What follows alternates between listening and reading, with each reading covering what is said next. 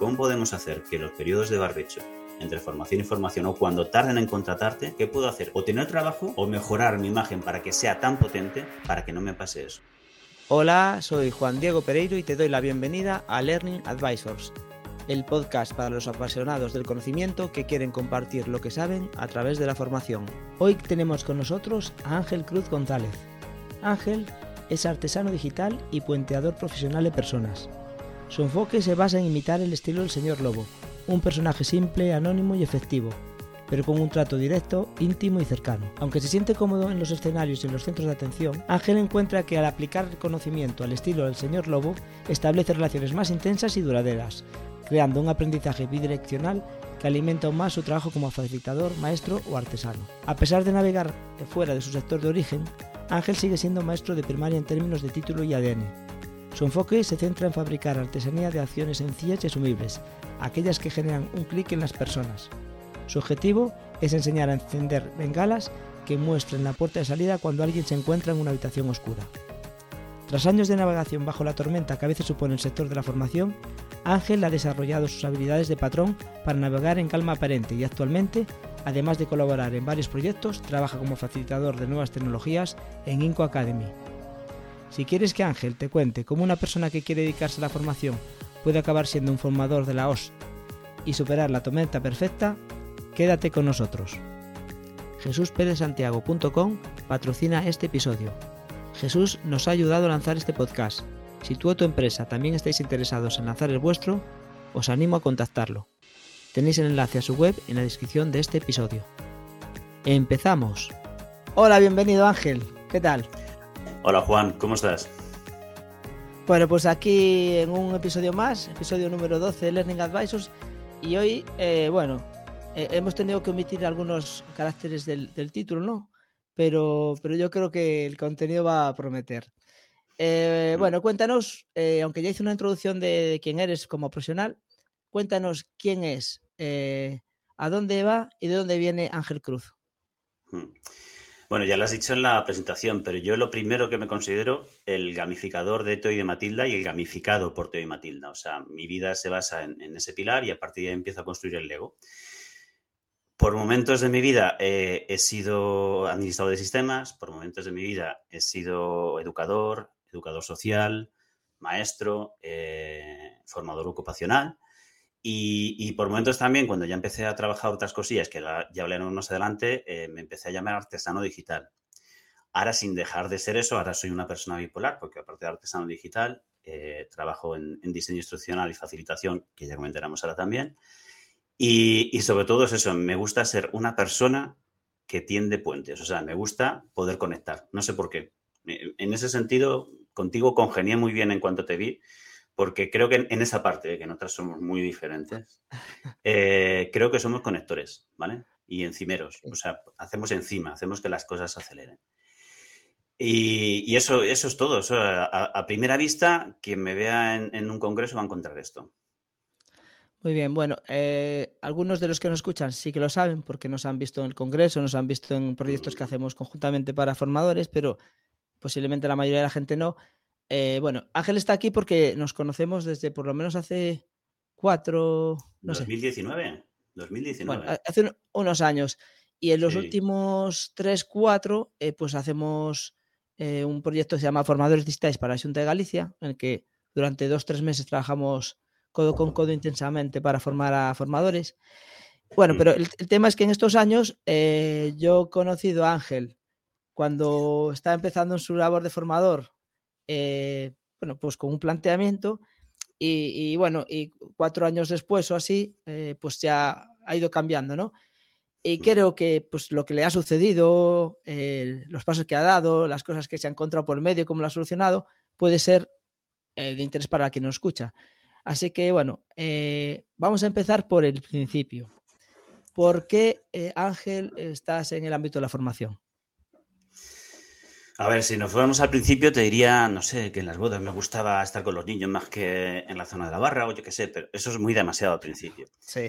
El punto, el punto de aquí es que eh, en, la búsqueda de, camino, como todos nosotros y nosotras, eh, el tema es que yo empecé como administrador de sistemas, pero siempre paralelamente eh, he sido, he estado relacionado con temas de voluntariado, tiempo libre, director y, formador eh, y, facilitador y monitor en un, grupo Scout. Esto salió en una cena en Training for the Future, ¿no? Estábamos en, una cena eh, con Daniel Suárez de Sapiens, otras dos personas más y tal. Y, el tema es que la gente que estamos ahí, uno era árbitro, ya me dirás quién es. Otro era también monitor, otro campamento, ¿no? Entonces, la gente que somos así de motivados, al final terminamos en, dedicándonos, pues eso, a intentar, en mi caso, me gusta cambiar la velocidad de las personas. Y fue a partir de que dejé el mundo de la informática allá por el 2005, ya estaba estudiando magisterio, que también soy maestro de primaria, aunque ahora mismo no ejerzo en, esa parte, en ese rango de edad, ¿vale?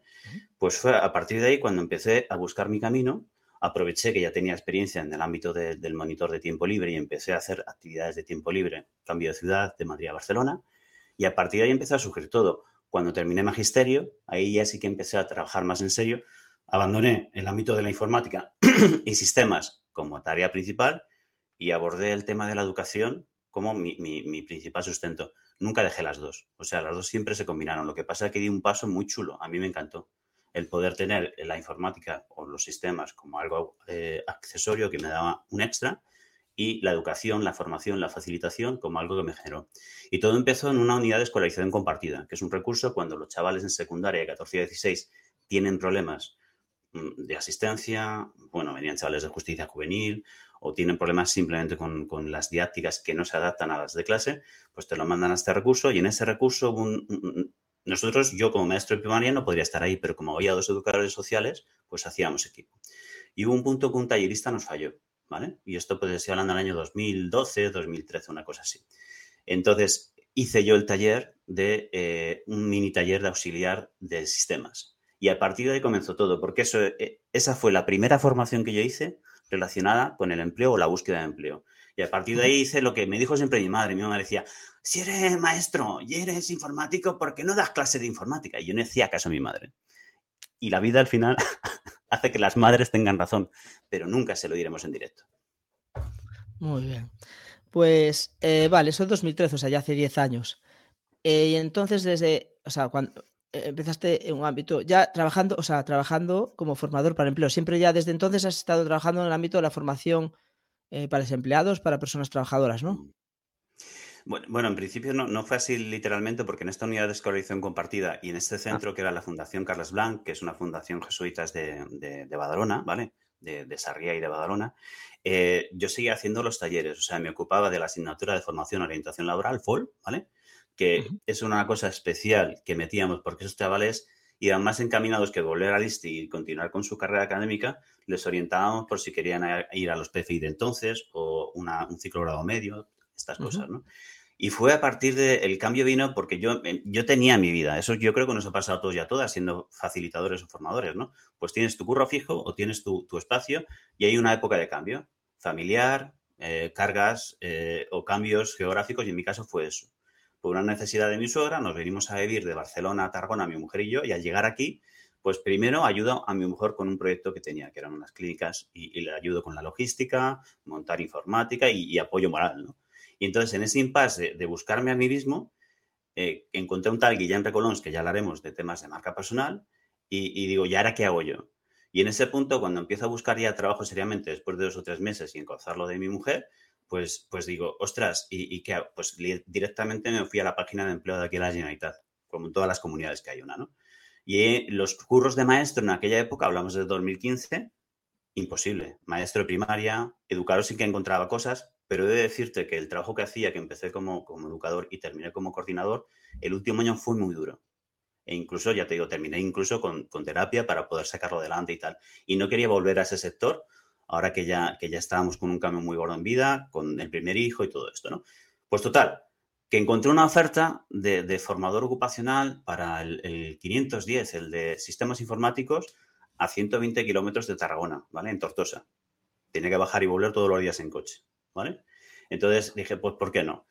Me metí ahí, me metí en una clase con siete personas, como los Juegos Reunidos, ya sabes de qué va esto, sabéis todos y todas de qué va esto, de 0 a 99 no había edades, y niveles de todos los tipos. Y ahí fue donde empecé a darme de tortas. tenía la ventaja de que en la web, ¿vale? En la unidad de escolarización compartida venían chavales de 14 y 16, unos con niveles de no alfabetización y otros con niveles top. Y entonces ahí empecé a trabajar un poquito quién iba a ser yo en el futuro. Y ojo, peligro, cuidado con esto. Me sale un curro al mes de estar allí en Santa Coloma. Eso está en Barcelona, a 100 kilómetros al norte de, de, Tarragona. Y mantengo los dos curros. Es decir, con coche, todos los días me bajaba 100 kilómetros, hacía ese primer curro, subía 200 kilómetros a Barcelona y bajaba otros 100 para dormir. ¿Vale? Dos formaciones así. Pero bueno, yo, ya sabe mi mujer que no soy de término medio, ¿vale? Me quiere tal y como soy. Espero que mis alumnos, alumnas, tú mismo también. Y, ese fue mi comienzo. Y fue un comienzo, ¿cómo decirte? Eh, por vena. Fue por vena. Muy bien. Y bueno, y a partir de este, de este inicio en la formación para el empleo, ¿cuáles han sido quizás tus pasos y tus mayores desafíos para ir avanzando como, como formador, para desarrollarte como formador? Mira, te diría, yo lo dividiría en tres y, es básico y todo el mundo pues, lo va a compartir. Primero, la relación con las entidades, cómo ser yo para entrar en las entidades, cómo estar dentro de las entidades cuando estoy haciendo un curso y cómo terminar para que me vuelvan a llamar. Otras son los alumnos y alumnas, ¿vale? Cómo gestionar a los alumnos y alumnas porque, joder, desde el principio no lo supe ver y luego el, tiempo y la experiencia me ha dado la, opción de que en, en, el sector en el que nos movemos es importante el contenido, es importante la práctica, la teoría, pero lo que más importante es saber recoger a las personas. Esas siete personas que tenían Tortosa, pues se han multiplicado por, por cientos de personas a lo largo de estos años, ¿no? Y lo que está claro es que lo que necesitan es soporte. O sea, ya no decir apoyo, psicología, que también, inteligencia emocional, y tan soporte. Si tú les das ese soporte y motivación, la cosa triunfará, si no, no. Y luego, por último, la más complicada, los compañeros y compañeras. Es decir, yo vengo de estar trabajando siempre con equipos, o bien en el ámbito de, los sistemas, o bien en, la fundación esta, o cuando trabajaba con monitoraje y todo esto. Y de repente me voy yo, solo, teniendo que averiguar cómo es ser autónomo. Yo no había sido autónomo antes. Mi padre tenía un negocio de subastas que arruinó tres veces, Juan Diego. Y yo no quería ser autónomo. Yo quería trabajar por cuenta ajena toda mi vida. Y al final la vida te hace plas, plas, ¿vale? Y te sitúa, ¿no? Y resulta que tenías que averiguar cómo ser autónomo, cómo hacer los papeles, cómo hacer la trimestral sin morir en el intento. Y, luego, además, los compañeros y compañeras no eran compañeros y compañeras, eran gente con codos, ¿vale? Que decían, ¿tú qué haces aquí? Y claro, y sobre todo al principio, dale que te va, porque era más o menos igual, pero cuando empiezo a experimentar y no a entregar materiales en papel, sino en PDF, empiezo a hacer cosas así como más disruptivas y la gente que trabaja en las entidades donde yo estoy ve lo que hago, no, dicen nada porque no hay confianza, pero te dicen, ¿y por qué haces eso que me vas a hacer hacerlo a mí? Entonces, donde encuentro más resistencia y más, más zancadillas es por los compañeros y compañeras formadores de aquel momento. Claro, estamos en, ya te digo, 2015, 2016, era otra época y esto de la digitalización era para los flipadetes y flipadetas de la barraca, no, no daba más de sí. Entonces, yo creo que esas son las tres bases y la que más resistencia me ha creado ha sido eso. Ajá, muy bien. Muy bien. Bueno, ahora ya sabes que, eh, bueno, eh, con las comunidades virtuales, con los congresos que organizamos de formadores y con todo eso, seguro que ya ha cambiado, ¿no? Por intuición fui para allá. Ojo, esto hay que decirlo, ¿eh? Que esto es otra parte de la marca personal, networking y tal. Yo cuando, cuando, cuando vi que el, camino no, podía hacer equipo con, compañeros y compañeras, ¿vale? no podía hacer equipo con las entidades, porque las entidades, aunque encuentres técnicos y técnicas que son muy majos, son tus clientes, no son tus compañeros, son tus clientes, ¿no? Yo necesitaba compañía, o sea, yo necesitaba hablar de mis cosas con alguien, ¿no? Y eso surgió gracias, el, primer, eh, y ya te digo, desde el 2015 hasta el 2018, creo que contacté contigo 2019, al segundo Trainers for the Future, ya me dirás qué año es, que ahora yo también me, me bailan las fechas, ¿vale? trabajando la marca personal de aquella manera, materiales, tal, no sé qué. Pero en ese Trainers for the Future yo tenía tantas ganas de ir, ¿vale? Y, tenía en ese momento, sí que estaba pasando por una mala racha, economía, ya sabéis esto, la estabilidad de ser formador, ¿no? De que tienes tres cursos seguidos con 200 kilómetros de diferencia o que estés dos meses sin trabajar. Que yo quiero aquí en este podcast intentar solucionar eso el, para la mayoría de la gente, ¿no? ¿Qué fue lo que pasó? Que te escribí un mensaje, no sé si te acuerdas, te escribí un LinkedIn diciéndote, mira, soy Ángel, me perdí la primera, no quiero perderme la segunda. Yo me pago eh, eh, el avión y el alojamiento, pero la entrada, por favor, Juan Diego, te, hago, te sirvo las copas, te sujeto el micro. Y en esas estuvimos. Y gracias a que hay personas que sí creen en el networking, incluso desde aquella época, pues estoy aquí contigo, ¿sabes? Riéndonos de la vida. Bueno, e, estamos diciendo Trainers for the Future, eh, pero seguramente hay gente que no sabe de qué va. Ostras, sí, perdona, que estoy aquí yo en charla de colegas no, no. Claro, claro. Trainers for the Future, perdona, como es tuyo, déjame decirlo a mí, te voy a, te voy a cortar la palabra y es eh, la cosa más bella que se ha hecho a nivel de formación, formadores ocupacionales a nivel España. Es decir, es el congreso que reúne a los formadores dedicados al empleo y a empresa, ¿vale? Y que yo, como maestro de primaria o como educador social, tenía mis foros, mis congresos en Cataluña, Madrid o lo que sea, no había nada. Estaba más solo que la una. Y con esos codos que decía, claro, me voy al congreso este, veo todo aquello, veo a la gente hablando entre ella, ayudándose entre ella, las cosas, las flipadas que trajo Juan Diego en esa primera, yo para mí se me abrió un universo. Dije, esto de los eventos hay que trabajarlo. Y surgió así un poco, no había nada prefijado, surgió por inercia, ¿no? Pero claro, vi la cosa clara. ¿Lo he descrito bien, Juan Diego? Muy bien, muy bien. Bueno, aprovecho ya para soltar la, muletilla y eh, decir que este año hacemos la quinta edición porque hemos, a partir del COVID, fuimos, o sea, lo decimos hacer cada dos años y es que va a ser el 10 y 11 de noviembre. Eh, el 10 es viernes por la tarde, el 11 de noviembre es un sábado, será todo el día, en Santiago Compostela, que es donde pues lo hacemos habitualmente, ¿no? Que no todo tiene que estar en Madrid, no todo en Barcelona. Y, ya que estamos nosotros aquí o yo estoy aquí, pues también me gusta que desde Galicia podamos hacer un evento a nivel nacional. Eh, aún no está abierta la inscripción, pero bueno, que quien le interese que se lo vaya anotando porque... Yo y mi camisa estaremos ahí, Juan Diego. Yo y mi camisa sí, Lo sé, lo sé. Bueno, pues eh, si te parece, eh, Como, lo que, como lo que dices tú, una de las mayores preocupaciones de los formadores es, esa, esa discontinuidad que hay de la actividad. O sea, si trabajas por cuenta propia, pues porque conseguir clientes es complicado, ¿no? Como autónomos. ¿eh? Y tienes que estar, hoy tienes cinco y estás sobrepasado y haciendo kilómetros y horas y tal, pero a lo mejor dentro de un mes no tienes nada previsto, ¿no?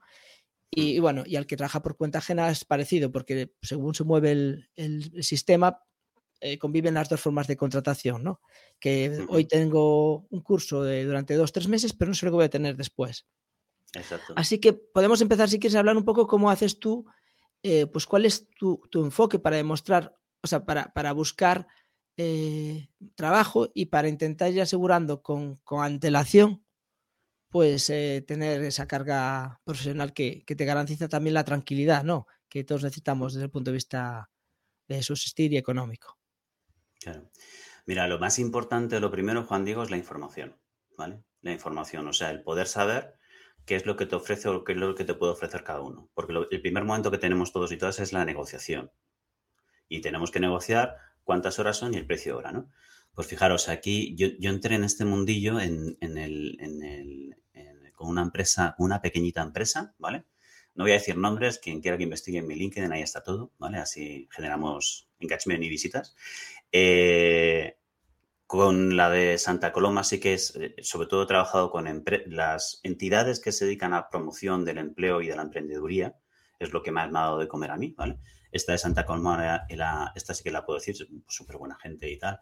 Eh, Impulse, ¿vale? Pues la historieta es que lo, voy a lo decimos, uno pagaba 25 euros y otro pagaba 48 euros. ¿Vale? Y tú dirás, ¿y dónde está la diferencia? Pues la diferencia es que eh, la, Generalitat, a través del SEPE, ¿vale? El SOC es la empresa de, empleo de, aquí de Cataluña y ese como el SEPE de aquí, ¿vale? Porque del SEPE le llegan los recursos a, esto que está derivado. Y la historia es que el, SOC te puede llegar a, propone en los pliegos, ahora creo que puede haber cambiado. Ahora ya como yo soy super trooper y no me tengo que preocupar de estas cosas, ya pongo un precio y me lo da, pues, pues voy bien, ¿no? Voy de subidito. Pero date cuenta, si pagan 58 euros la hora y a ti te llegan 25, ¿dónde se queda el resto? Y yo entiendo, ¿eh? entiendo que una entidad pone el espacio, pone la luz, pone todo. O sea, hay un montón de gastos ahí. Pero creo que el, último perro apaleado no tiene por qué ser ni, el empresario, pero tampoco nosotros y nosotras, ¿no? Entonces, imagínate esa diferencia. Eso ya me abrió el mundo y supe que de los dos, con quien quería trabajar, incluso haciéndome 100 kilómetros al norte, pues eres, con gente como Grama Impulse. Entonces, yo creo lo, lo principal para situarte es tener la información de quién te puede contratar y cómo, ¿vale? En mi caso, el, top aquí en Cataluña para trabajar a nivel de formación, de lo que yo he encontrado, ha sido eh, el CIFO. Son los centros de referencia, los centros tecnológicos de referencia que ha hecho en todo Cataluña. O sea, son las entidades de formación ocupacional oficiales como ellas no abarcan todo el mercado de la oferta de cursos, pues lógicamente ofrecen por concurso a otras empresas. Pues mi top era llegar ahí, ¿vale? Y al final llegué. ¿Y por qué era el top? Pues porque allí en el CIFO son 38,5 euros la hora y te dan un 10% de adelanto para que prepares materiales. Eso no lo he visto en ningún lado. ¿Vale? Entonces, fíjate que entra demasiado de huello con esto, Juan, con el tema de precio-hora, pero es que al final termina siendo eso. Esa información es poder y poder tenerla te hace elegir los proyectos buenos o malos. Porque la gente, me he encontrado junto gente que paga 12,5 euros la hora y yo no sé si lo tenéis por ahí por Galicia o la gente que nos escucha en Madrid, Extremadura, Andalucía, la, gente de, Madrid, ¿cómo se llaman? La asociación esta de defensa del formador.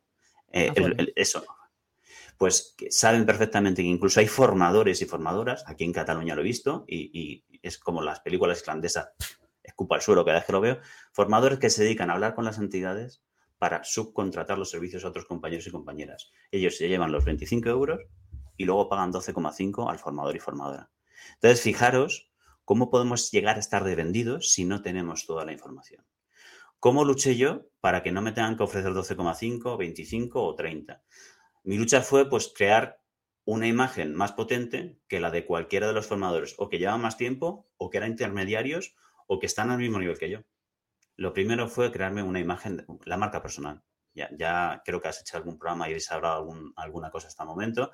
Está súper pulido, pero es que es eso. Si yo no tengo algo que mostrar para decir que soy diferente, el boca a boca no llega entre las entidades porque son competencia entre ellas. Entonces, la manera de hacerlo, para mí la básica es esta. Y luego, no sé, yo, yo aquí te diría, guíame un poco, Juan, porque yo ahora podía hablarte de marca personal para crearte tu perfil, marca personal de cuando estás trabajando en, la marca personal para trabajar también con los alumnos. O sea, hay muchos ámbitos de esto. ¿Dónde quieres meter cuchillo? Voy, a empezar un para atrás porque eh, a lo mejor alguien que lleva muchos años ya trabajando, pues ya está en, tu situación y, entiende bien, pero alguien que, ha empezado hace poco o que quiere empezar como formador, el problema dice, sí, ya, pero mm, puedo investigar quién, quién paga mejor, quién ofrece esto, esto, otro, pero ¿por qué me va a contratar a mí? O sea, ¿qué dificultades al principio para dar una formación, para empezar? Ya tienes que tener una acreditación eh, pues de, formación ocupacional, bueno, el máster o lo que se dice la competencia docente en general, ¿no? En la formación para el empleo. Y, si no tienes eso eh, de forma formal, eh, generalmente lo suples con horas de experiencia. Claro, una persona que no tiene, bueno, la, acreditación la tiene que tener porque es requisito en la mayoría de los casos, ¿no? O sea, el, título, pero la, experiencia no. Claro, ¿cómo alguien, o sea, que no tiene experiencia puede empezar a hacerse, quizás tiene que ver con la marca personal, no, pero a, diferenciarse o por lo menos a hacerse atractivo eh, para que lo contraten las primeras veces, porque o sea, está muy bien lo de poder elegir, pero yo creo que muchos tienen el problema de que no tienen dónde elegir, que el problema suyo es primero tener alguna opción. Exacto. Pues mira, te, lo voy a decir fácil. Eh, lo primero, y, te lo voy a poner con el ejemplo de, vamos a decir CE. CE es amigo mío, ¿vale? Es un papá que comparte espacio con, mi hija Matilda, que es de seis añitos, y su hijo. Entonces, eh, él se dedica al mundo de la logística y sobre todo desde la crisis, el tema de, ¿os acordáis de lo del canal de Suez y todo esto, todo lo que se ha generado entre, entre la crisis de, toda esta crisis mundial en cuanto a logística? pues aquí en el puerto de Tarragona hubo, bastantes problemas y hubo bastante gente que se quedó sin empleo. Y luego les volvían a coger, ¿no? Pero quería algo que fuera, aunque no fuera tan, tan estable, pero que le diera eh, recursos momentáneos, ¿no? Total, que, yo le cogí y le aceleré lo que a mí me costó casi tres años, lo aceleré con él. Lo primero, los sitios donde yo busco para tomar referencia, y tenemos gran suerte ahora, son eh, la página de, de, empleo que te decía de la Generalitat, que puedes buscar la de tu comunidad, esa es la que no es la más completa, pero te da realidad, ¿vale? Ahí vienen todos los cursos de formador, facilitador, tanto públicos como privados. Sector público, lo que hacen es todos los años sacan una gran bolsa de cursos. De esa bolsa de cursos que correspondan a 26 familias, tú tienes que buscar la que corresponda contigo. Yo en mi caso, como he sido informático, voy a decirlo así, no voy a decir, ah, no, de sistemas informáticos. He sido informático, he sido maestro y he sido educador social, yo puedo meterme por informática, puedo meterme por administración la parte de ofimática, grabación de datos, incluso archivo, que también he trabajado en archivo, y puedo meterme por, eh, ahora no me sale el nombre, pero ese tema de social y el tema de formador de formadores, eh, temas de monitor, monitoraje y todo esto. Yo tengo tres familias. Entonces, lo primero que tenéis que tener claro es de las 26 en cuáles podéis estar. ¿Vale? Una vez hecho eso, insisto, os busqué... Y eso, y eso se define, digo, porque no lo sepa, en, los certificados de profesionalidad. Define por certificado que, está dentro de asociación a una familia, donde, o sea, qué perfil tiene que tener la persona que, que sea docente. Piensa en esto, eh, Juan Diego, yo cuando a mí la gente me preguntaba qué hacía, ¿vale? Yo, me costaba explicarlo porque la gente se pensaba que yo hacía FP. Vamos a ver, la formación ocupacional, quien incluso esté pensando en entrar y todavía no ha entrado, es tú tienes la formación profesional, antiguamente iba por educación, la formación ocupacional iba por la fundación tripartita entre eh, gobiernos, sindicatos y empresa, Ahora ya se le ha quedado educación también, pero pensemos que lo que es una formación ocupacional son los ciclos de grado medio y ciclos de grado superior troceados. Un ciclo de grado medio, por ejemplo, el de sistemas informáticos, son 1.800 horas en dos cursos. ¿De acuerdo? Entonces, lo que hacen es trocearlos y hacer cursos de 340, de 510, de 800 horas. O sea, lo máximo que te puede durar esto a lo mejor, ¿vale? un, nivel 2, hay tres niveles, básico, medio y alto, 1, 2 y 3, pues son unas 800 horas que vienen a ser como seis meses, dependiendo de cómo organizan los cursos, ¿vale? Entonces, lo primero que tienes que saber es en, en dónde puedes estar, ¿de acuerdo? Y luego lo, siguiente ya es la búsqueda de esto. Esa, toda esa oferta, como decíamos, cada comunidad tiene centros especializados, que en el caso de Cataluña es el CIFO, yo soy de Madrid, pero no sé cómo se llaman, los de Galicia ya me contaréis cómo os llamáis y esto, y como no dan abasto para hacer todos los cursos que están proponiendo para toda la población interesada, pues lo que hacen es hacer concursos anuales, en este caso en Cataluña aquí, con todo el tema de los últimos ocho años ha sido un poco movidito, porque llegaba un nuevo consejero o consejera y si no había aprobación no teníamos. Pues cada año se, dan a las empresas entidades privadas y esas entidades entran a concurso. Entonces tú tienes que te contraten directamente por tu comunidad, que te contraten las entidades con esa formación oficial de, de tu comunidad y luego también que te contraten entidades privadas para hacer formaciones que están fuera de esas subvenciones, pero que pueden estar dentro de tu ámbito de acción. Esas son las tres cosas que hay que tener en cuenta. ¿Cómo entras a ellas de primeras? Ya te digo, página de empleo de la comunidad, LinkedIn ahora, súper fácil. Antes LinkedIn estaba más especializado y más cerrado. Y luego, ¿qué es lo que hacía yo? Pues yo estaba llegando inscrito en 18 páginas de empleo, ¿vale? Pero ya a mí, que más me solucionaba, lógicamente, era InfoJobs, no porque me diera nada, sino porque me salían eh, los listados de cursos me echaban fuera a los tres o cuatro minutos, lo que hizo todo el mundo, si yo tengo un currículum guay, si yo tengo un recorrido. No, yo lo que hacía era ver esa oferta de InfoJobs, veía la empresa, me iba a LinkedIn, buscaba a la persona de recursos humanos, le escribía un email, ¿vale? Porque yo al principio no tenía el, el LinkedIn pagado y luego vi que era básico pagar el LinkedIn. Y me hizo una propuesta ya por el 2016. Si no saco curro como para pagar los 300 y pico euros de LinkedIn cada año, lo dejo no, no, no lo he dejado ya. Ya tengo LinkedIn, todos los años lo vuelvo a pagar, ¿no? Entonces, me iba a esa persona de recursos humanos y le escribía un email y le enviaba mi currículum en OnePager, ¿vale? Entonces, fijaros, y eh, InfoJobs, InfoEmpleo, ahora ya tenéis incluso Indeed, que la odio, los metabuscadores. No, no lo que son buscadores de empleo, sino los metabuscadores son que miran en todas las páginas de empleo y ya está. Y luego apareció uno que yo no es por hacer publicidad, pero un tal Wake de repente aparece y veo que es como un InfoJobs, pero solamente con temas de formación para el empleo. De cabeza. Me lancé de cabeza. Incluso en Tarragona, que es un sitio pequeño, en Barcelona sí que hay mucha oferta como siempre, pero me salían cosas. Y una vez que tienes eso, la primera parte que es la búsqueda y la información, básicamente es eso. Te podía hacer un programa entero hablando de esto. Yo con César me tomo... Uy, César, te saludo, he dicho tu nombre. Con César me he tomado muchos cafés por la tarde, mientras los hijos están jugando, para poder llegar hasta aquí. ¿Vale? Lo siguiente, vale, sé dónde buscar, qué es lo que tengo que tener. Pues mira, si no tengo experiencia, lo que tengo que tener es un buen perfil, es un buen portafolio, ¿vale? Si yo no soy un arquitecto que tenga un, portafolio de 800 hojas aquí, lo que voy a hacer es SketchUp, diseños, eh, formatos que me permitan decir, oye, yo todavía no tengo experiencia en esto, pero fíjate lo que te puedo llegar a hacer. Entonces, en ese punto digo, para mi marca personal, ¿Entro aquí, Juan Diego, o quieres hablar algo de estos primeros pasos iniciales? No, o sea, yo añadiría una, un, sitio, algo que para mí te has dejado, para quien se quiera mm. dedicar a formación, que es la parte, o sea, te has ido casi todo prácticamente a la ocupacional.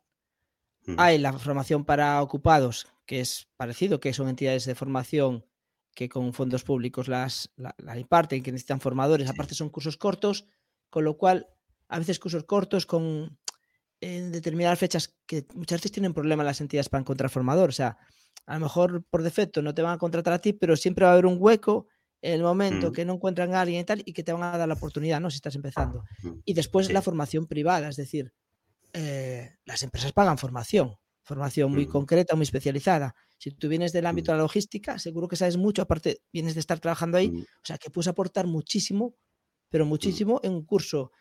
Con lo cual, eh, bueno, es identificar un poco mm, eh, eso, qué entidades o qué empresas eh, mm. hacen cierto tipo de, de formaciones relacionadas con, con lo que tú hagas. El, Digo, el añadiéndolo a lo de la ocupacional. Es chulo que hayas sacado esto y lo siento que, que le dediquemos dos minutos más, pero es chulo. Os digo lo que, las inquietudes que me pasaron a mí en ese momento, porque realmente es lo que le puede pasar a todo el mundo. Yo quería formar a empresa, incluso que yo quería formar a centro educativo. Yo tenía las tres familias, pero ojo, como maestro de primaria y con experiencia de casi 12 años en todo esto, pues yo podía formar a profesores de un centro educativo de primaria o de secundaria. ¿Vale? Pero ¿qué es lo que pasa? Que incluso, aunque eso me mole, o por ejemplo la formación a empresas, pues lo siento, pero la formación a empresas no me mola tanto. ¿Por qué? Porque mm, yo me gusta ser un poco verso libre, llegar al sitio, ver qué es lo que hay ahí dentro y adaptarme a ellos. Y a lo mejor no llego a los objetivos que me había puesto la empresa, pero llego a otros tres para que esa gente mire los objetivos de la empresa cuando se habla de la formación. ¿Y qué pasa con las empresas? Son normalmente formaciones cortas, no dan ni Sí. siquiera la continuidad que te pueden dar lo que son las formaciones públicas. Y luego además la exigencia y la agarrada de la pechera es demasiado. Entonces, mm, puntualmente hay que hacerlo, hay que rellenar currículum, hay que rellenar huecos, ¿vale? Pero claro, luego tienes la otra vertiente que tampoco es como maravillosa. Todos estos cursos que salen anualmente tienen unas fechas. Esas fechas las ponen orientativamente los centros, ¿vale? Y luego tienen que encontrar los alumnos. Qué guay, ¿no? Entonces a ti te dicen que empiezan el 2 de febrero y puedes empezar perfectamente el 4 de abril. ¿Qué haces durante todo ese tiempo? Mi objetivo, mi obsesión, por lo que estoy aquí en este, podcast, si no, no hubiera aceptado la invitación, Juan Diego, es deciros, ¿cómo podemos cubrir eso? ¿Cómo podemos hacer que los periodos de barbecho entre formación y formación o cuando tarden en contratarte, ¿qué puedo hacer? O tener trabajo o mejorar mi imagen para que sea tan potente para que no me pase eso. Y yo lo digo, en este último año a mí me ha pasado, incluso con los retrasos, este último año, bueno, año y medio vamos a decir, ya contaremos por qué, a mí realmente he podido empezar a decir que no. ¿Vale? Pero nos estamos volviendo a adelantar, Juan Diego. Sí dejar claro que la formación pública te da más constancia, porque a partir de 340 horas pueden ser dos meses y medio de formación, pero cuando estás en mitad de la formación tienes que empezar a buscar el siguiente curso. Vuelve a tener en LinkedIn, en InfoJobs, en WakeUp, en tal, y busca el curso que te haga encima fecha con lo que tú tienes. Y así, cada dos meses. Eh, ¿Te toca el premio gordo y haces uno de 800 horas? Perfecto, porque lo que vas a hacer es seis meses de tu vida, ¿vale? Currar a saco, buscarte en algún mes un, una formación por la tarde o algo que complemente para dejarte ese dinero para cuando termines el curso, si te cuesta encontrar otro curso un mes o dos, ¿vale? Y vas haciendo. Y esa es la vida, es, es la vida del feriante esto, ¿sabes? Es lo que tenemos, entonces hay que saber jugar bien tus cartas. Bueno, veo que te estoy, parece que estoy aquí echando el freno de mano cada dos por tres, ¿no? Que voy de acompañante en el coche y que te estoy tirando para no ir para la marca personal. sí. Así que, como, como sé que es algo que es lo que querías ahondar y aparte que le das mucha importancia, ¿no? Eh, para acabar siendo un formador de la host, pues Sí. eh, eh, vamos a empezar un poco, o sea, desde que empezaste tu actividad profesional en el ámbito de la formación, ahora, ¿qué ha cambiado en tu marca personal? Y bueno, ¿y, qué- y por qué? Porque, ¿Y cómo lo has hecho? Te diría que todo y te diría que hay básicos, ¿vale? La marca personal. eh, en principio, eh, yo tenía claro que tenía que tener un currículum diferenciado, que en aquella época era tener el currículum en PDF hecho con, con Photoshop, ¿vale? Que cuando lo vieran destacara. Tenía eh, un currículum extendido, que era, en vez del one pager, el formato de una página, pues la misma formato vertical extendido, ¿no? Y, y, nada más. Y ya te digo, en ese momento, en el 2015, cuando empiezo con todo esto, pues uh, voy a una charla aquí de Tarcona Impulsa, que es la, empresa de, del ayuntamiento de aquí, y Guillén entra con los manos los ojos hablando de la marca, del branding, interemprendeduría y todo esto. Fue el comienzo. No me servía todo, pero había una base muy chula. Pues ha cambiado todo. Y ahora mismo tengo, eh, para poder abordar con éxito esto que os decíamos, ¿no? que cada dos meses, incluso con trabajo, tengas que abordar el siguiente curso, ¿vale? Yo tengo, tengo mis sistemas. El primero, lo básico, ¿no? A nivel de qué me llevo en la maleta. En la maleta tengo un currículum one pager, que es el que tú envías por LinkedIn, lo tienes memorizado ahí que tienes que ir actualizando cada dos meses, cada mes o incluso para cada oferta, dependiendo de... Se lo decimos a nuestros alumnos, alumnas y luego en casa de herrero cuchillo de palo. ¿Sí o no? Sí. Luego tengo un portafolio. Ese portafolio es una presentación en Geniali. ¿Qué es lo que me permite esto? Algo más dinámico, más extenso, con fotos, interactivo, pero eso no lo envío de primeras, porque hay veces que, te piden el, one pager y si eso triunfa o hay un segundo contacto, ya envío esto. Luego tengo eh, mi web. ¿Qué es Geniali? Solo por si alguien no lo conoce. Geniali es una aplicación de presentaciones, ¿vale? Es un PowerPoint online, para que nos entendamos. Pero que lo han hecho tan bien que al final ese PowerPoint parece, si tú envías ese link, que es una página web hecha en entera. Pero para poder hacer ese Geniali, te suponen, yo he encontrado compañeras, amas de casa, que han empezado a hacer cursos conmigo después de estar ocho años al servicio de su familia, bien apenas dos o tres días hacían sus presentaciones en Geniali, incluso haciendo simulaciones de teléfonos móviles. Una pasada, ¿vale? O sea que en ese sentido, gente que estamos en el lifelong learning, lo vamos a pillar súper bien. Vale, pues lo básico es eso. Esas son las cosas que yo tengo que enviar para vender imagen, pero tiene que haber algo más. Dime, Juan. Ah, no, no, era para. Pensaba que retomas lo de la web, que es donde te corté. Y es ahí vas. Sí. Pues la historia es que cuando tú tienes ese currículum, aparte de tu experiencia, tienes que demostrar un poquito que tienes ciertas competencias digitales, relacionales, networking, la soft skill que hablamos todo el mundo en la boca. Pues claro, yo tengo que tener ahí como un, como un link que me lleve a un sitio que sea online y que en este caso puede ser la web o incluso un blog. Un blog, en, fijaros, ¿eh? que siempre escribir un blog es un problema, ChatGPT lo hará por mí. Tal. No, es que no hace falta ni el ChatGPT. Bueno, sí, si quieres, sí, ¿eh? Pero tú coges una noticia, ¿vale? Importante del mundo del ámbito de educación. Cada 10 días, esa noticia la publicas en tu blog y le haces un comentario de 5 líneas. Que ojo, ahora ya te la de ChatGPT. Y con eso ya estás generando algo, que cuando alguien quiere investigar y vea que tu currículum no es como el de tres o cuatro que tienes ahí, si entra en ese blog y ve los comentarios que haces y que te has preocupado en ser sistemático, en tener ese bloque en, marcha, tal, pues eh, ya te digo, estamos, os estoy vendiendo lo mismo que le estamos diciendo a nuestros alumnos, porque no lo hacemos nosotros y nosotras. Y luego, sobre todo, el LinkedIn. LinkedIn hay que tenerlo inmaculati. Es más, si no tienes blog, ¿vale? Pon solamente el LinkedIn. Y en LinkedIn, en el apartado de publicaciones, publicas como si fuera tu blog ya te lo permite. Simplifica. Cuando llegues a un punto que tengas horas libres o que entre un mes, entre un curso y otro tienes un mesecito, cúratelo, ya te crearás tu blog. Y luego una cosa muy... Y esto ya es la flipada de Ángel. La flipada de Ángel es que yo tengo una carpeta de Drive en la cual tengo cuatro subcarpetas y en la primera tengo todos mis títulos, ¿vale? En PDF. En la segunda tengo mi vida laboral y, ojo, mi vida laboral, uno, en PDF y dos, en un Excel. O sea, cogido la vida laboral, hay, herramientas que lo hacen. La gente no lo sabe y entonces parece que eres un super trooper, pero cojo la vida laboral y la meto en un Excel y la divido en lo que he trabajado como informático, en lo que he trabajado como, como educador, en lo que he trabajado como maestro y lo pongo en pestañas. Con eso estoy diciendo a la gente que entra y mire eso, que tengo una maestría para gestionar los datos. Carpeta número 3. Ahí tengo lo que es la parte más extendida del currículum en texto. Y carpeta número 4. Vídeos y fotos que incluso en genial y queda muy pesado de poner. Entonces, ¿qué es lo que hago yo cuando quiero atacar a una entidad? Pues insisto, a veces hay suerte y cuando tú te metes en la página de empleo, eh, aplicas, te llaman, ¿vale? En esa primera aplicación siempre es el currículum pelado, ¿no? Y te llaman para una entrevista. Pues antes de ir a esa entrevista, yo estoy escribiendo un correo más cariñoso diciendo, bueno, aquí tienes mi Geniali, si quieres echar un vistazo antes de que hagamos la entrevista, puedes tener más datos de mí y así puedes afinar más con lo que estás buscando, ¿vale? Perfecto, genial. Eh, perfil eh, lo del Drive, lo del drive, eh, a veces lo pongo y a veces no. Depende de la primera contestación que me da. hay, hay eh, gente que es más dinosaurio y gente que sí está metida en esta nueva ola que estamos disfrutando, ¿no? Pues dependiendo de eso, le meto ese drive. Hay gente, ojo, que aunque yo tenga todo esto y sea súper guay, hay gente que el exceso de información le mata. Pues eso es lo que tenemos que tener un cuidado y medir, ¿no? La marca personal no solamente tener todo súper bien, sino que es cómo gestionamos eso.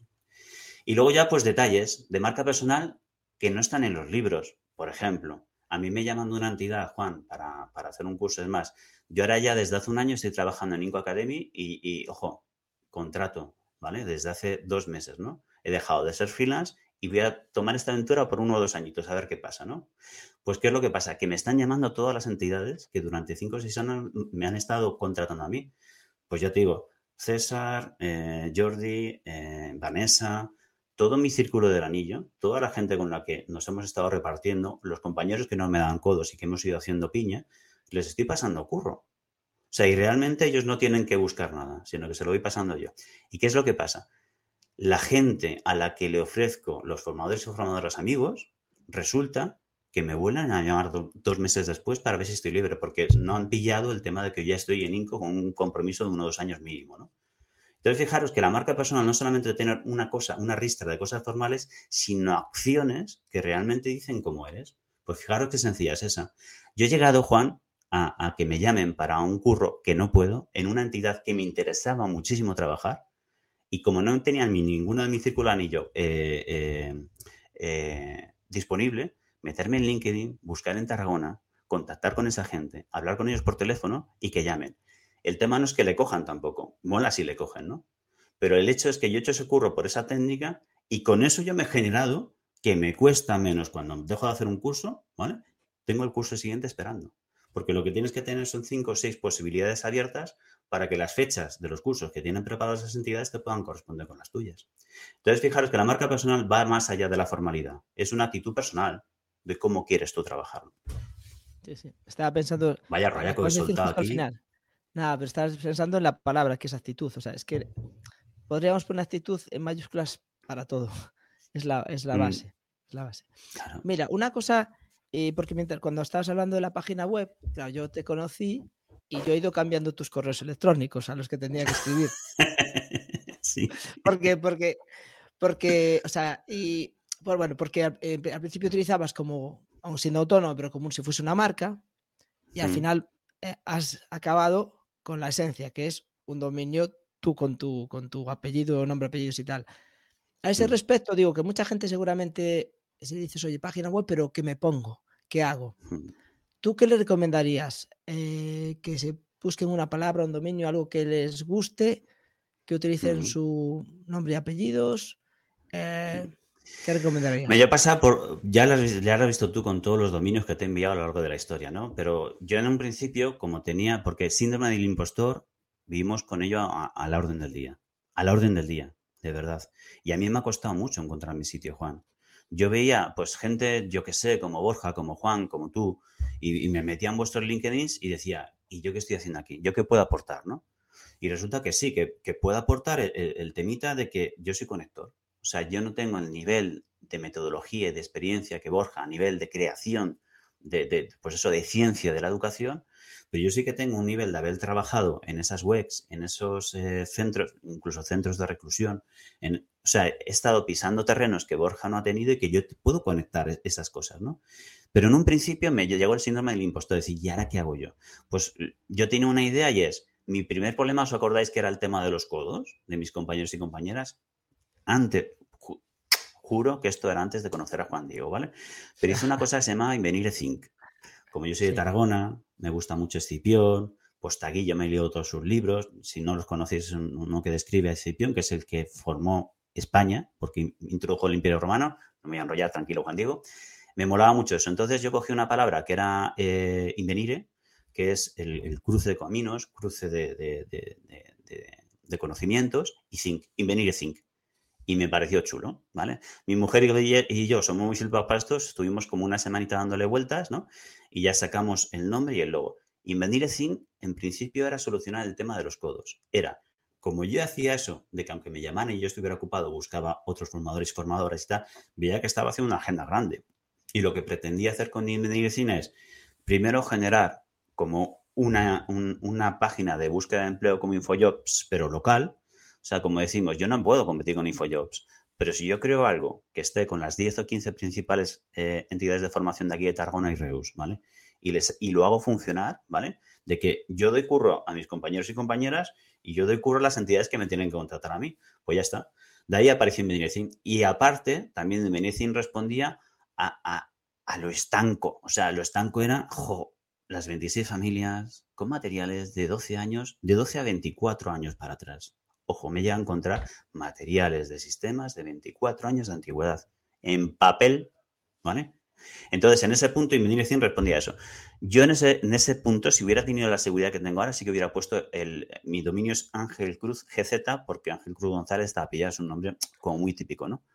lo hubiera hecho. Yo hubiera puesto mi nombre, porque al final el que vende esto soy yo. Luego, si en vez de terminar la Ninco Academy hubiera seguido los pasos que tenía en mente, yo tenía comprado ahora mismo otro dominio que era facilitador digital. El facilitador digital, ¿vale? Porque el otro está pillado. Y ahí, si quería hacer proyecto, con, que tenía ya también pues, otros dos o tres compañeros para hacer una propuesta de hacer formaciones con píldoras, bla, bla, bla, pues hubiera tirado por ahí. Pero el primero, yo para mí, sería con el nombre, porque ahí estás demostrando, pues eso, que quieres buscar tu esencia, ¿vale? Lo de Invenir no venía mal. ¿Qué pasa con Invenir Que si quería buscar eh, curro en una empresa, si veía en eso en un principio y la gente no tenía mucho tiempo, pues podía ver que era una entidad que aunque fuera pequeñita, pues tenía, pues eso, una página web. yo tenía el Twitter el, y el Instagram y el LinkedIn creado como para crear estructura. O sea, yo creo una estructura de empresa, que es la base de la marca personal, tratarnos a nosotros como una empresa. Y a mí lo que me sirvió, yo nunca, yo nunca he tenido un NIF para ninguno de mis proyectos, no ha llegado. Ya sabes que tiene muy mala suerte con los socios, ¿vale? Entonces, en ese punto, oye, pero hemos terminado siendo siempre muy amigos, ¿vale? Otra recomendación que va fuera de onda. Si alguna vez montáis algo con alguien, lo primero, en el primer mes, antes de continuar nada, firmar un contrato. Básico, básico. No lo hice, yo, soy un tío confiado. Pero bueno, también en mis fracasos, cuando ahora hago cursos de hackatones o de startups o de emprendeduría, yo hablo desde dos fracasos más los triunfos como el tuyo, ¿no? web y todo esto, ¿no? Entonces a lo que voy es, para mí, básico es tu esencia. Y tu esencia es tu nombre, para mí. Vaya, te suelta larga esto también para solamente. Yo añadiría también mi punto de vista como emprendedor. Ya sabes que llevo 11 años montando cositas y tal. Y es que si eres formador y ahora, claro, ahora te ves fuerte en algo, pero realmente el futuro no sabemos por dónde puede ir. Pues quizás eh, o bien buscar un dominio que sea que refleje parte de tu personalidad y tal, pero que eso se mantenga en el, en el tiempo, o bien quizás el nombre es lo más sencillo. ¿Qué pasa? Que es cierto que hay nombres muy comunes o que son muy largos los dominios, que a veces después pierden un poco de usabilidad para escribir un correo para algo, ¿no? Pero si no, si alguien no tiene claro y no quiere hacer una apuesta y está trabajando de forma persona, ¿eh? como persona, porque los proyectos o las empresas nacen, crecen y mueren, o sea, no pasa nada. Pues yo utilizaría eso, lo que dices tú, el, dominio propio relacionado con el nombre, o bien un dominio que te identifique que te sientas con él eh, identificado, pues eh, generalmente. Yo voy a añadir que yo he pensado, yo no tengo mi dominio propio guardado, tengo muchos dominios, pero ninguno es pensado personalmente. Y esta semana pasada me compré uno que hacía mucho, mucho, mucho, que siempre estaba ahí y digo, ah, que aún no sé si cómo lo haré, si lo utilizaré, pero digo, ah, lo voy a coger antes de que lo coja ¿Se sí, sí, digo. Y el dominio es el emprendedor imperfecto. Porque yo creo ah, que eso va un poco en mi, actitud de, emprender. O sea, aunque tenga 80 años, seguro que estaré haciendo cosas nuevas. Mm. Y la imperfección también va asociada un poco a que hago muy bien unas cosas, pero que hay otras que, no me saco de encima, ¿no? De, de, males que arrastro. Y que creo que seguramente es común a, casi toda a, muchos emprendedores. Pero bueno, me siento, me, siento identificado y, por ejemplo, sería un dominio que yo, para mi correo personal o si, si dejo marcas, si dejo empresas, pues podría valerme. Y creo que, pues que por ahí puede ir el tiro para mucha de la gente que dedica a la formación. Lo que está claro es que cuando enviamos un correo, lo importante es que nos parezca gmail.com, por favor. Eso está claro, ¿no? eso, a eso, a eso iba.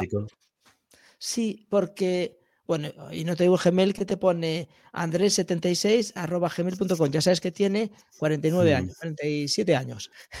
o mm. Paula La Vizca. ¿Por qué? Porque era un mote que le ponían en el campamento. O que sí, que sí, de ese tipo. Mira, yo la primera búsqueda que hice de empleo en Tarragona, porque primero busqué de maestro durante un año antes de venirme aquí, ¿vale? Y yo lo enviaba todo con Mengano77. Y yo pensaba, Mengano es lo que utiliza eh, Benedetti, que es un autor uruguayo, para hacer poemas. Y claro, para mí era tan guay mi, identificación con un poeta y, que sepa mi edad. Y lo veía súper positivo. Me escribió con, eh, bueno, hizo un Excel, tal, 233 envíos en apenas dos o tres meses y medio, con seguimiento de los envíos y tal. Hubo solo un, colegio interesado. Y aparte era de un palo que, ni les contesté, porque yo ahí no trabajo, ¿vale? Entonces, fíjate, cómo nos creemos esto. Y ahora hay mucho material, hay en web, eh, tenemos materiales eh, en todos los sitios para poder trabajarlo. Y lo básico, si fallamos en el primer correo, se nos va la oferta. Bueno, pues eh, no sé si quieres añadir algo más de marca personal, así clave que, veas, eh, mm. pero si no, por hacer un poco, como hemos dicho, mucha información eh, a una persona que le preocupe, que quiera acabar siendo un formador de la host, que le preocupa sobre todo el tener un poco esa continuidad, sea no de cursos, de formaciones, y que como resultado, pues tú lo que dices, una parte clave, clavísima, es la marca personal. Eh, ¿Qué pasos crees tú que debe empezar a, dar? Y después también añadiría, y, o te preguntaría a ti, porque directamente vas a dar esa información, ¿en qué te has ido formando o qué habilidades, competencias has ido adquiriendo para que esto, que a lo mejor al principio te podría resultar un poco, no sé, eh, dar miedo casi, pues grabar un vídeo, hacer otras cosas, pues ahora ya es tu día a día? Hay las dos partes. Por un poco, empezamos por si quieres por las habilidades y después resumimos los pasos que, puedan tener que dar. Para mí, las habilidades es, es, como la propia evolución del currículum. Acordaros, primero fue en, en papel, luego en Word, luego en PDF, luego Photoshop, luego llegó Canva, lo cambió todo y luego han empezado, pues ya, ya te digo, eh, Pincochart, Genial y tal. En esa evolución, ¿vale? De cómo tú generas el currículum es algo que conocemos todo, que manejamos todos y qué es lo que podemos enviar todos y todas, ¿vale? Sin tener ni siquiera el blog, ni la página web, ni LinkedIn hecho. Y eso es básico, ¿no? Pues yo creo que lo que ha cambiado es, si tú te vas adelantando, ni siquiera, ya te digo, cuando empezaron los currículos en Canva, mi primer currículum en Canva fue un año y medio antes del boom. Y ese año y medio tuve la ventaja de que cuando yo enviaba algo era más efecto wow, ¿no?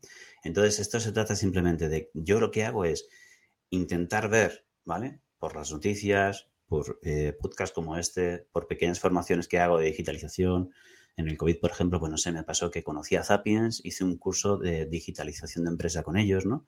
Y vas viendo, cuando entras en Zapiens, por ejemplo, una pequeña startup, que de pequeña estamos hablando de millones de euros anuales, ¿vale? Y trabajé con ellos, trabajé como voluntario. Eso también es importante. Trabajé como voluntario. Y si no trabajas como voluntario, búscate la manera de asociarte. Juan Diego te puede dar muchos ejemplos para ver cómo hacerles toda la gente las cosas. Es decir, no hay una formación para mí concreta, es ser un cuno inquieto, ¿no? Pero volvamos al tema del currículum. Si tú tienes este tema del currículum trabajado y vas viendo por dónde va el currículum y que, por ejemplo, ahora es videocurrículum, ¿no? Pues te podría decir que yo ahora si no ves no voy a ningún sitio. Porque voy a dar, no quería hablar de ello todavía, Juan, pero yo ahora cuando me envío una oferta, es más, yo estoy en Inco Academy, ¿vale? Eh, porque yo envié un videocurrículum. Es decir, en vez de enviar, es, eh, envié el portafolio. Esto les hice todo. Portafolio, está no sé qué. Y les envío un vídeo de un minuto describiéndome. Y eso con, con OBS pongo pantalla, grabar, y en dos o tres intentos lo tengo, ¿vale? Ya resulta que, gracias a eso tengo dos cosas, y, lo digo por el tema, ya os digo, es que la marca personal, joder, no es seguir un protocolo, es una actitud. Con eso, yo cuando hice la oferta de Inco, era, me interesaba mucho, no lo veía posible porque era trabajar en, un equipo a nivel europeo, ¿vale? Mi inglés, bueno, es bueno, pero más bien tirando al sur de Vallecas, ¿vale? Yo soy en Madrid, ya sabéis, y, pero veía que tenía pues las carencias, ¿no? Pero ¿por qué no? Total, que hice toda la modalidad de seducción. Pero yo hice eso, Juan Diego, porque desde hace 10 años llevo presentándome a todas las ofertas de sistemas, de educación y de formación que puedo porque unas son para mi interés y otra es porque mis clases yo las baso en los materiales que tengo que dar y un 15% que hago seguro, me da igual que, no lo diga ni el sistema, diciendo cómo entro yo a las empresas, cómo las ataco, cómo voy a ellas. Y esto apliquémoslo los formadores. O sea, tú haces esos procesos de selección, te sirven para estar en el mercado y acortar esos timings que decíamos de mes, dos meses sin tener trabajo, pero aparte que cuando eso no triunfa, estás viendo un modelo que puedes decirle a nuestros formadores en búsqueda de empleo, vaya, cómo hacer esos pasos, ¿no? Pues aquí envié este vídeo y mira, y aquí estoy. Y no solamente eso, fijaros cómo es la vida. Del año pasado a este, tal como gestionamos, porque gestiono lo de Inco un poquito, mis cursos y tal, como siempre quería hacerlo, como he aprendido mucho en formadores digitales y con recursos. Pero fijaros, en toda Europa, 14 formadores están cogiendo el modelo que hicimos de un Antón aquí en España por aplicar todo esto que no es ni siquiera tener el mejor sistema de videoconferencia, ni el mejor LMS, eh, eh, ni el mejor Classroom, sino aplicar una actitud. Y si aplicas esta actitud, triunfa. Entonces, yo para mí, el tema es actitud y sobre todo ser muy mente inquieta. Congresos, en cuanto veas un Juan Diego, te pegas a él como puedas. En cuanto veas a un Borja Garzón, por favor, hazte amigo de él, ¿vale? vas a recibir un montón, ¿vale? Entonces, yo no he hecho ninguna formación en concreto. Al final termino haciendo, pues, pues eso, pegarme a la gente. No hay que inventar nada, Juan Diego, joa, la rueda ya está. Tenemos el síndrome del impostor que decíamos. Cojamos lo mejor de, Juan Daniel Sobrado. ¡Pam! 15 eh, minutos, cada 15 minutos pasa algo. El eslido y la experiencialidad. De Boja, pam, eh, el learning persona, su plantilla de learning persona. Yo no me lo había planteado nunca. Yo cogía y hacía mis cosas súper guays y tal, pero un día me senté con su plantilla y hice el recorrido de un curso de formación ocupacional en Reus. Y haciendo ese, recorrido de qué pensaría un alumno durante todo ese recorrido, resulta que mejoré esa, esa formación que yo creía que era perfecta. ¿no? Eh, con Noé, pues con Noé me proyecto en el tema de decir, coño, si te gusta lo ves, si te gusta hacer streaming, ¿por qué no lo formalizas y haces un podcast? o haces mejor un canal de YouTube que vas publicando cosas cada dos meses. Si es que ni siquiera lo tenemos que hacer cada mes. Yo he dejado mi LinkedIn en estos momentos, os digo, ¿eh? también la, de vuelta, diez meses sin publicar nada he llegado a tener, porque me saturé, ya me iba saliendo el trabajo, podía decir que no, y diez meses. Y ya veis, meteros en mi LinkedIn, sigue en marcha, la gente se lo flipa, joder, como me... O sea, recibo, lo siento, no, no quiero ser madrileño querido, pero recibo solo críticas positivas. ¿Qué le voy a hacer? Entonces, esto, es, esto va de actitud, es de, realmente no tener el culo quieto, para mí. Bueno, yo añadiría otra cosa, y, es que lo está viendo la gente. Esa camisa no es casual, casualidad, casual tampoco, pero bueno. Eh. Eh, si veis a, una causalidad. Si veis a, Ángel, eh, seguramente fotos de hace mucho, del Congreso, de mil cosas, las camisas son parte de su, de su identidad. Mm. O sea, es, una forma de, no sé decir, llamar la atención y tal, pero de transmitir también esa, esa inquietud. Te cojo eso, te cojo eso, Juan Diego. Me da miedo. La primera camisa que tuve más especial, una de mi mujer, que tenía el logo de Invenir sin dibujado. Me la pidió por encargo en internet. Pero una camisa formal, de, puñitos y tal, y no sé qué. Creo que cuando le metí la velocidad definitiva a esto, fue cuando descubrí la esencia con esto de mis camisas. Bueno, y, meteros, ya te digo, por internet, en, en mis foros y tal. Esto me ha dado una identidad que cuando he llegado a INCO, que es una ONG multinacional, cinco continentes, que me sienta a hablar con 14 formadores, jefes de equipo, eh, PCs, program managers y tal, he ido con estas camisas y ya te digo, no es cuestión de dar la nota, es que me siento cómodo haciendo esto. Pero eso me ha dado una credibilidad de que la gente que veía el resto de los vídeos de los otros cuatro países que compartían proyecto con, con España, resulta que han visto los nuestros, han visto que funcionan el engagement que hacemos por traer estas camisas, poner un poquito de música al principio y al final, y ostras, y la gente te asume y ve que eso no es simplemente dar saltos en un escenario, te ve que hay algo de autenticidad. Eso para mí es lo que busca. Sé que es muy etéreo, pero con los ejemplos del diario es como podemos ponerlo en marcha. Una, una sola, una última piedra, Juan Diego. Cuando yo ya hacía exámenes para formación ocupacional, me salían al final en los exámenes finales tacos de 10,3 kilos. 10,3 kilos lo llevo diciendo años. Tú ya me has oído esta historia 100 veces, Juan Diego. Pues un día, en antes, 2017, yo empecé a proponer hacer los exámenes con formularios de Google. ¿Vale? A partir de hacerlos con formularios de Google, eh, el tema es que el inspector, movidote. La técnica casi le da un infarto, pero yo R que R. Incluso dije, bueno, pues si no queréis esto, pues la siguiente no me contratéis, ¿no? Pues conseguimos que esos eh, formularios de Google se podían exportar en PDF, ¿vale?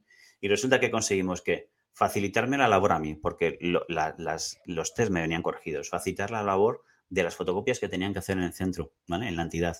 Y facilitar la labor del, del inspector que lo tenía todo en una carpetita. Pero claro, eso es querer hacer eso, o de ese está, son muchas cosas, pero sobre todo esa actitud. Joder, es ver qué solución podemos aportar y que nos haga ganar a nosotros mismo tiempo y a la entidad.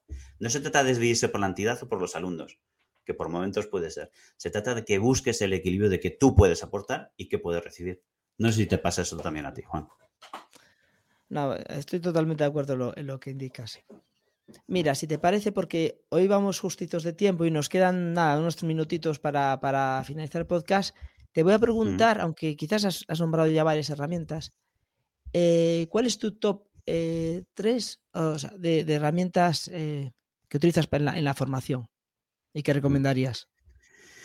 Mira, eh, te digo, ahora, en, la situación en la que estoy ahora, ¿vale? Que hago formación ocupacional con, certificados de Google, ¿vale? De sistemas y de data análisis, te diría que más o menos mantengo la historia, pero te diría que es, eh, utilizamos Zoom, OBS y Miro como, como pero me voy a volver para atrás. Imaginemos que no ha aparecido todavía Inco en mi vida, ¿vale? Y resulta que esa oferta laboral quedó como algo que yo conté a mis alumnos que no me contestaron, ¿de acuerdo? Yo lo que tenía básico era Google Classroom. Porque Google Classroom, si lo quieres utilizar como portafolio para guardar tus materiales, perfecto. Quita el papel de tus salas. Ya, ya, ya. O sea, ya, ya vamos tarde. Yo empecé en 2016. Cuando llegó el COVID, pues yo pude seguir haciendo mis cursos, no hubo problema. Dos, el Slack. Qué tontería más grande. Bueno, el, el Classroom es si quieres utilizarlo como para guardar, como si fuera un drive, perfecto. Si quieres utilizarlo para hacer ya las evaluaciones de tus alumnos, perfecto. Si tienes los exámenes finales más las evaluaciones continuas, puedes, ¿vale? Y luego, por último, el trabajar con las herramientas de Google, que se creen una cuenta, que trabajen con Google eh, Docs, con presentaciones, con hojas de cálculo. Maravilloso. Estás trabajando la ofimática, las competencias digitales de tu alumnado. Ojo, amas, de, insisto, lo siento por las amas y los amos de casa ¿vale? O la gente que ha estado parada. Gente que ha estado ocho años parada, han sido 16 días. En una formación de tres meses me compensa. Porque al final me termina haciendo unas presentaciones de la hostia. Slack. Slack es básico. Puede ser Teams, puede ser Nifty, puede ser cualquier sistema de comunicación vía chat. El de Google no me sirve. Saquemos los de Google también, ¿vale? En Slack lo que estoy generando, y les digo a ellos siempre, es que se lo están en los móviles y va a ser el WhatsApp de clase.